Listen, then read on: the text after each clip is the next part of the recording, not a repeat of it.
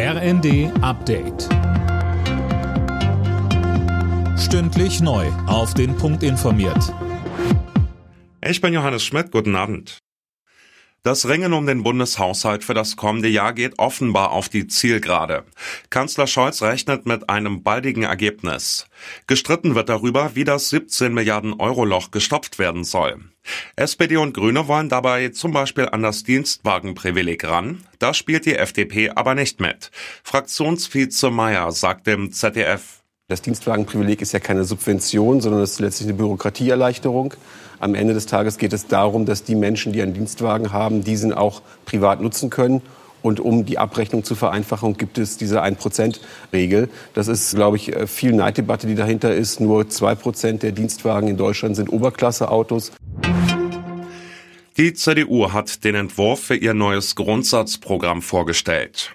Der schlägt beispielsweise eine Rückkehr zur Atomkraft, ein verpflichtendes Gesellschaftsjahr für Schulabgänger und eine härtere Asylpolitik vor. Im deutschen Profifußball ist der Weg für den Einstieg eines Investors frei. Das haben die Clubs der ersten und zweiten Liga jetzt beschlossen. Daniel Bornberg mit mehr. Die notwendige Zweidrittelmehrheit kam gerade so zustande. Damit darf die deutsche Fußballliga jetzt mit möglichen Geldgebern verhandeln. Die DFL hofft auf bis zu eine Milliarde Euro von einem Investor. Der soll im Gegenzug bis zu neun Prozent der TV-Erlöse bekommen für 20 Jahre. Die Fanszene hatte immer wieder gegen eine Öffnung für externe Geldgeber protestiert.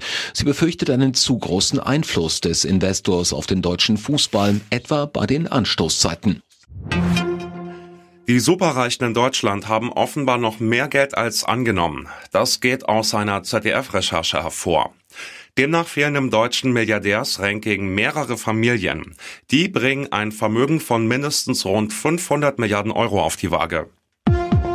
Alle Nachrichten auf rnd.de